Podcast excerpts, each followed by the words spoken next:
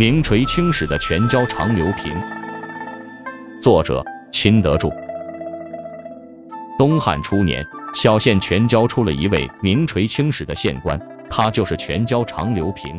秦汉法令规定，人口不足万户称长，知俸禄三百石至五百石；逾万户称令，至六百石至千石。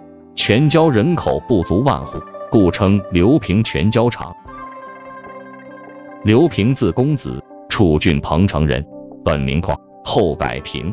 更始公元二三到二五年时，天下大乱，刘平的弟弟刘仲被刘民所杀，刘平扶起母逃难。弟弟的姨父女史一岁，刘平抱起弟弟的女儿，却丢下自己的亲子，母亲哭泣不忍。刘平说：“儿今力不能两活，我弟弟不能绝嗣，遂去不顾。”与老母亲藏匿草泽之中。刘平早晨出则求食，逢恶贼要将他烹杀，他叩首说：“今臣为老母求食，老母依况为命，请你们放我回去，让我母食毕，我自当回来就死。”言毕，声泪俱下。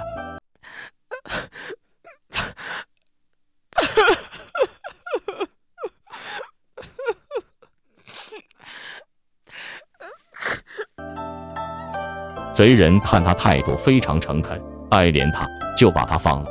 刘平回草泽奉母时气，又回到贼众之中，众贼大惊，说长闻烈士，今乃见之，为其赤诚中效众诺所服，遂得以保全性命。建武初年，平敌将军庞蒙在彭城造反，城被陷，时刘平为郡吏，冒着白刃符于郡守孙蒙身上，身中七刀，不为所动。并豪气言愿以身代辅君，叛军相顾，皆言此意是也。误杀孙蒙，伤势太重，不省人事。醒来后口渴，要喝水。刘平看看四周无水，情急之下，就从自己的伤口挤血给他喝。过了几天，孙蒙死了，刘平包扎好自己的刀伤，扶着孙蒙的灵柩回到本郡。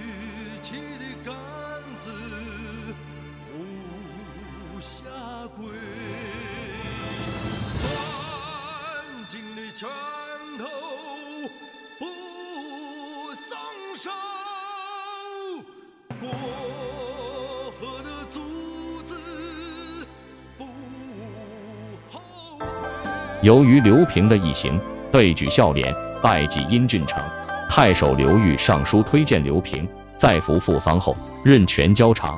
刘平在全椒县长任上，先是县北乡多虎患，刘平逝世三日，就连伤人的老虎都感念刘平的德化，南渡而走。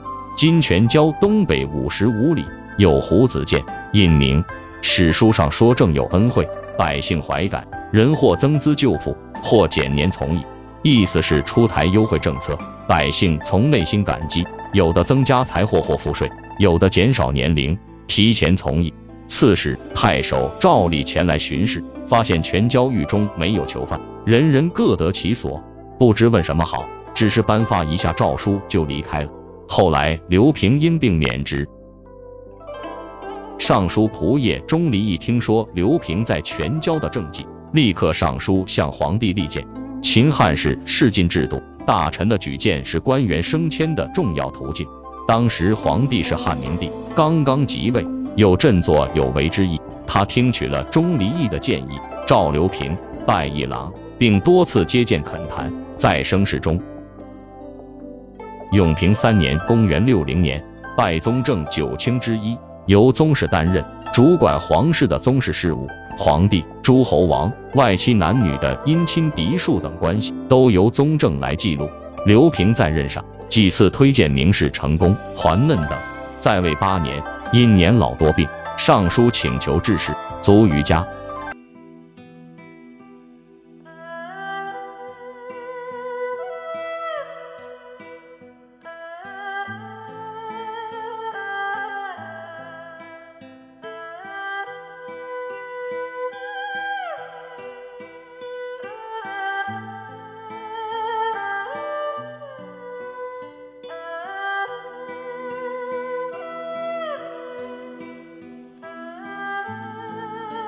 刘平离开全椒时，鲛人含泪送别于东门小桥，今太平桥边。据说此日恰为正月十六，后来衍生为全椒第一大民俗，这就是闻名中外的全椒独有、中华唯一的传统民俗——正月十六走太平，每年达六十万人次。全椒民间传说，刘平是因为赈灾动用修成银两，遭奸人谗言去官。并押解都城洛阳砍头的，而历史事实是升迁去朝廷做官，并做到宗正卿一职，是专门管理皇家事务的高级官员。刘平离开全椒之时，已经是七十老翁了，也是晚玉的奇人了。《汉书》有其传，可谓名垂青史。作者简介：秦德柱，男，汉族，安徽全椒人。一九六三年七月出生，安徽师范大学中文系本科毕业，文学学士学位，高中语文教师资格，名入安徽省人才资源库。一九九三年八月，由安徽省人事局发证，因在国家级书刊上发表过几篇教学论文。一九九四年三月调入县委宣传部工作。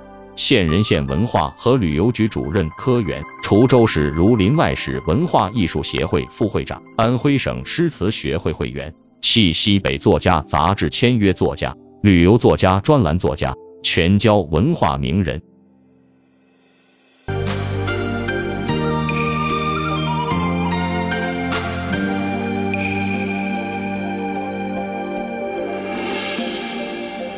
生自古谁无情情到深处天地动人间多少绝唱